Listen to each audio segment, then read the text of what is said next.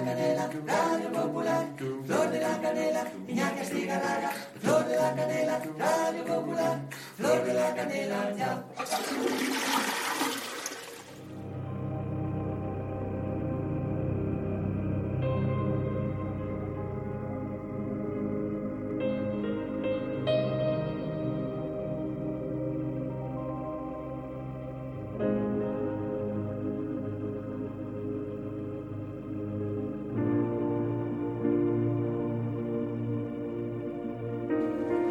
Penumbra de un pasillo mal iluminado se entreven dos figuras. Salen de habitaciones diferentes, pero se saben mutuas y terminarán en un mismo lecho. El lecho del dolor que proporciona el saberse mortales. A mí esto es lo que has, me estado, inspira. has, estado impro- pero has estado improvisando, ¿eh? esto es lo que Has me estado inspira. No, se ha improvisando. perdido tres veces en una frase muy corta. Es- Sí, ha sido sí, maravilloso. Yo improvisando. pensaba que nos iba a mencionar. Sí, yo también. Creía que iba a Nayeli acabar en Marta o algo así. Hubiera sido. No, pero no lo has dicho. No, Es que no es muy dicho, evidente. No. Y además estáis emparejados y se puede dar ahí a equívoco. Claro, claro. Oye, eh, sé que me vas a mandar, como en otras ocasiones, la música de este espectáculo y, y también el vídeo, porque hay que hablar, eh, David, de una película que tiene un vídeo en el que han participado muchísimas actrices, actores y que, que retrata. Buah, vaya pregunta. Jolín. ¿Es- ¿Es para ti? ¿Es para mí? Como es eh, para vosotros. tú y luego yo. No, no, no, ah, yo. es para vosotros. Vale. Yo la verdad es que, con- con- me- eh, o sea, continuando con eso, yo estoy especialmente interesado en, en ver el resultado de la fusión de todos esos elementos. Sí, en eso, en eso, en eso Ese- estamos. Es Esa real- es mi... Vale, ahora, ahora que ya veo que se puede hablar del, del tema, hago una presentación rápida de lo que estamos haciendo. A ver, La Cazadora de Mitos es, es un proyecto que, que llevamos dos años desarrollando y que, como hemos dicho antes, David Barbero estuvo en el, en el, en el germen, en esa primera, en ese, en ese primer boceto que hicimos de lo que iba a ser aquello. Y desde entonces, claro, es un proyecto que ha ido creciendo con cada, ha sido muy bonito, con cada persona que nos ha ido apoyando. El proyecto se ha ido haciendo más grande. Empezamos con Esquenavide, luego fuimos a producción uno del gobierno vasco.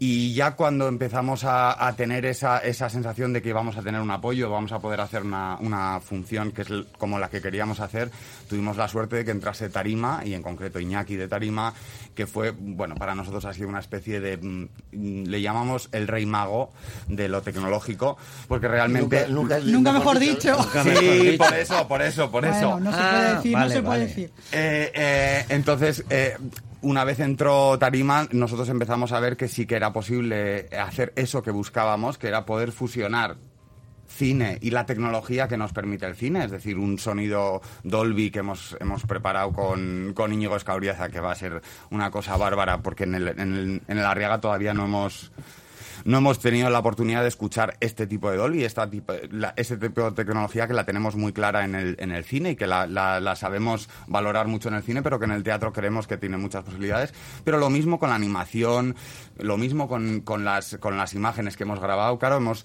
este es un proyecto, como he dicho, de dos años de desarrollo, donde ha habido alrededor de 3-4 meses de rodaje con una cantidad de actores maravillosos que los veréis en pantalla. Y luego, claro, llega el, el momento en el que en el que entra Marta en la ecuación. Menos mal, porque es que, que- es que- Claro, yo creo que Marta hablando- nos va a hablar de teatro. No, es que está- hasta ahora no. Claro, no, pero lo, lo bueno de. lo- desde el principio lo que hemos buscado en el equipo, que eso es una de las cosas que a mí más ilusión me hace del, de la- del proyecto que hemos hecho, que es que hemos tenido un equipo enorme, que ya lo veréis Mm. en el, el miércoles y el jueves, porque los vamos a llevar para que saluden, que es un equipo gigantesco de creativos que todos además han tenido. Es un proyecto donde todo el mundo ha tenido su hueco para brillar, y eso lo vais a notar, pero que era un proyecto donde desde el principio el gran reto no era hacer bien las partes que sabíamos hacer bien, sino poder juntar los dos mundos que queríamos juntar. Para eso necesitamos a alguien como Marta, que no solamente tenía la capacidad escénica de alguien que ya ha demostrado que en la escena puede hacer lo que quiera y que además tiene el mismo tipo de energía que tengo yo, que es si podemos hacer que todo arda, lo vamos a hacer. Lo vamos a hacer. Efectivamente, entonces necesitábamos a alguien que nos, que nos sirviese eso de contrapunto para poder hacer que esos dos mundos, que esos dos eh, mundos del audiovisual y lo escénico se juntasen. Y haya que- entrado ella. Es que antes ha Muy sido bien. fuera de antena cuando hablábamos Nayeli Barrola, que era director artístico, eh, y Marta Aguilior, que era la Directora directora escénica. escénica. Los dos de- directores, me imagino que coordinando todas esas disciplinas, ¿no? Por eso te preguntaba yo, ¿qué pinta ahí? eh? Bueno, pero Marta, ahora defínenoslo tú. Ya nos lo has definido él, a ¿Qué? ver si entre los dos. El- empezado a definir. el que de todo, el que de todo definir, nuestro, nuestro emparejamiento, el proyecto. Em, más que definir, te voy, a, te voy a contar una cosa que es algo muy bonito, que es entender a Nayel. O sea, yo tengo la suerte de entender a Nayel. Entonces, cuando me habló del proyecto, no porque él sea complicado, sino porque tenemos un universo demasiado parecido. Sí. Para lo bueno y para lo malo. Entonces, cuando me habló de la cazadora de mitos, yo entendía perfectamente lo que él quería de mí como herramienta. Y yo me he metido en la cazadora como una herramienta más para fusionar todo. Eso quería Claro, eh, eh, eso, eh, eso sí una de las cosas bonitas también de- del, del trabajo que hemos hecho aquí con la cazadora, que, que yo creo que hemos conseguido que todos apoyásemos y todos empujásemos para contar la historia de la manera que la queríamos contar. Que es una de las cosas que yo me doy cuenta también, que yo creo que es uno de, las, de los sellos de nuestra generación, que hemos, que hemos vivido desde muy jóvenes con una cantidad de formatos muy diferentes y la, la capacidad de juntarlos para contar una historia, sobre todo no se nos hace rara. Porque, porque no, en ningún momento vamos a romper nada. Nosotros no tenemos esa pretensión de decir queremos romper las cosas tal y como están. No, queremos disfrutar haciendo lo que nos gusta contar y, y utilizando las herramientas que nos gusta. Entonces, haber podido tener la oportunidad de estar dos años desarrollando algo así, donde nos podemos dejar la piel en cada detallito, en cada cosa, en, en cómo, en cómo rodamos, en cómo animamos, en todos los departamentos. Pues eso, es que tenemos efectos especiales digitales, pero también de los normales. Iñaki me está No, sacando un dedo. Arria- se ha dormido. En el Arriaga me, me decían, es, es un proyecto muy personal de... De cada uno de todos, No, no, pero Sí. Ibarrola, que estuvo en el origen, es el director artístico, es además actor mudo, intérprete, compositor de la música... eh, Ilustrador, ilustrador, es decir, realizador, A ver, es de muy todo. personal, es muy tuyo.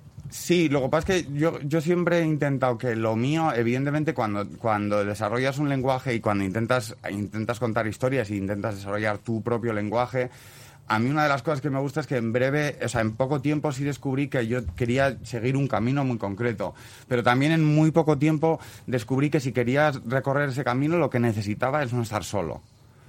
O sea, porque nuestra profesión, en concreto la de músico y la de, y la de, y la de ilustrador, puede ser una profesión muy solitaria. Pero para hacer proyectos de esta envergadura y para poder contar las historias que queremos contar, lo que necesitamos es no estar solos y estar rodeados de un equipo gigantesco. Y, y en este caso de equipo Y- con el que se, y que esta- cada uno de los Eso campos. es, y Lo que hablamos respetes profundamente. Hace, hace tiempo sobre una persona que ¿Qué persona? que se jactaba de hacerlo todo, componer No la decir. música, bailar, interpretar, dirigir, no sé qué. Miriam Díaz Aroca. Y, y a mí y a mí me pareció, digo, coño, teniendo alrededor gente que compone mejor que tú, que baila mejor que tú, me parece como es un Sí. Y, y yo veo que te has rodeado de gente, por ejemplo, De la en- mejor. En, el escenario no estás solo, que estás con Leire López del Puello. Eso y en la grabación que, eh, que narra eh, Javier Gurruchaga está Ramón Ibarra, Miquel Losada, eh, John Ariño, Loli Astoreca, El gran- el Iñaki gran Gar- José Luis o sea, Esteban. Esther Belaco, hay como 10, 12 personas con una trayectoria y Sí, Vamos, eh, idónea. eh, mira, yo con los, con los actores tengo, bueno, tengo la suerte de que como me ha tocado mucho poder acompañarles en directo, eh, tengo la suerte de considerar a, a muchos de ellos a- amigos muy cercanos y sobre todo gente a la que a la que aprecio un montón y valoro mucho lo que ellos son capaces de hacer. Y una de las cosas que permite un género como el fantástico, que es el que queríamos tratar, para actores así, es permite les permite precisamente hacer cosas a las que no están acostumbrados y jugar en lugares y en registros que les son más extraños, que les son más diferentes, pero sobre todo que les son más divertidos. Entonces, realmente, lo más bonito del proyecto es que todos y cada uno de los que han entrado han entrado desde la pasión, no desde el te llamo como un trabajo donde yo, bueno, te digo lo que tienes que hacer y punto. No, todo el mundo ha visto el tipo de proyecto que era y que era un proyecto donde nos, donde partía de lo familiar, pero, pero sobre todo de la idea de convertir al equipo en una familia. Además de partir de, de que, de que mi padre, está mi padre y mi hermano, aparte de eso, sí que queríamos convertir que todo, el, todo esto, pues lo que pasa en los rodajes también, lo que pasa en todos los equipos de trabajo. Pero al ser un equipo tan grande sí que buscábamos desde el principio eso. Y evidentemente el casting que hemos tenido, pero tanto el casting como los músicos que me han, con los que graban la banda sonora, Ainara Legardón, John Fresco, Aymar Arejita, o sea, estamos, eh, Ekaina Alzola, estamos con, de hecho, hace poco tuvisteis aquí a Montana, pues en varios de los de Montana están en, están en esta banda sonora, son gente con la que a mí me apetecía mucho trabajar y con las que me hace especial emoción poder hacer los bolos que vamos a hacer, que es que cada vez que haga un bolo van a estar todos esos amigos conmigo en la pantalla y en el sonido. Bueno, pues próximo miércoles y jueves, la semana que viene.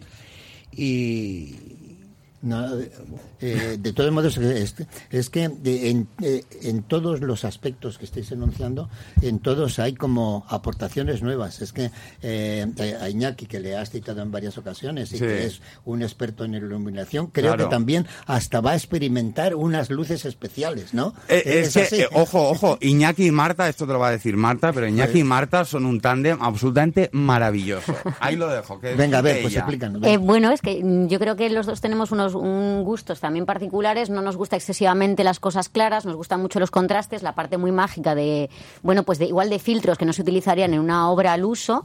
Y, él ha entrado perfectamente en ese código y ha hecho cosas, pues que yo a veces he pedido cosas a iluminadores que me han dicho, Marta, estás loca, lo he pedido 50 veces y con pedírsela una vez a Iñaki te dice, venga, vamos a probarlo.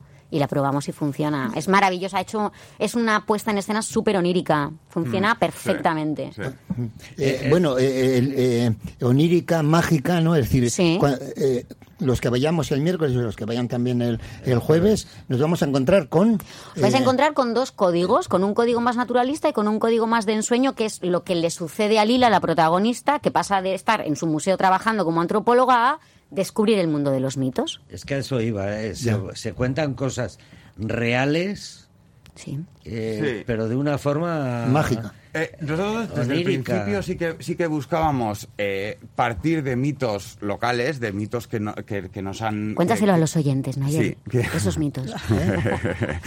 que lo, lo que partíamos es de unos mitos que a nosotros nos han hecho como ciudad, pero sobre todo buscábamos intentar contarlos de una manera universal, no solamente para los que están, la- los que los que han crecido con esos mitos, sino para los que no, con- lo- no los conocen de nada, porque en esos mitos hay un montón de cosas que contar. Entonces nosotros hemos intentado partir de una historia muy de aquí y contarla de una manera muy, muy universal.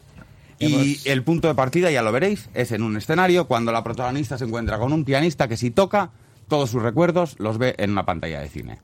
Ahí lo dejo. Ahí queda ese presupuesto de lo que podéis de- encontrar. Y me encantó. Yo lo que vi en la grabación aquella me encantó.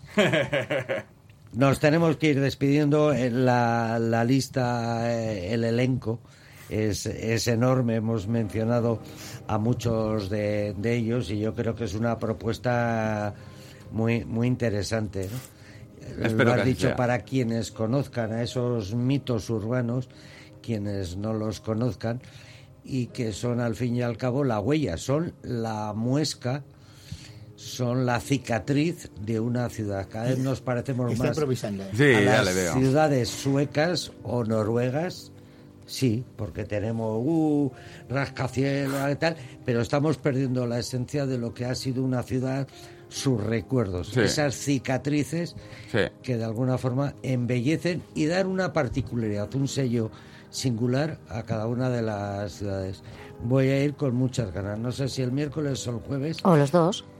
O los dos. Y ya después quedamos ya para... Yo el comentario te lo haré en la comida en el, de el Valle. En el Valle llevamos cinco años para esa comida, pero te queremos igual, Iñaki. Tengo O sea, apetito. todavía, o sea, la Como comida la todavía obra es más que ese onírica. espectáculo de preparación. Como la obra es onírica, posiblemente el miércoles se duerma y tenga que ir el viernes. Como se duerma, lo saco a tortazos. No es de dormirse, Eh, Iñaki no es de dormirse, ¿eh? Eh, Sí, antes me dormía en los laureles, pero se me acabó. Con el problema del transporte no me llegaba el laurel y digo, pues ya no me duermo en los laureles. Y lerele, lerele, es que ricasco, eh, gracias por venir, qué suerte tienes de haber trabajado con el gran John Fresco desde aquí. Hombre, el gigantesco. Y gracias Marta. Un placer. Radio Popular, Herri y Rati.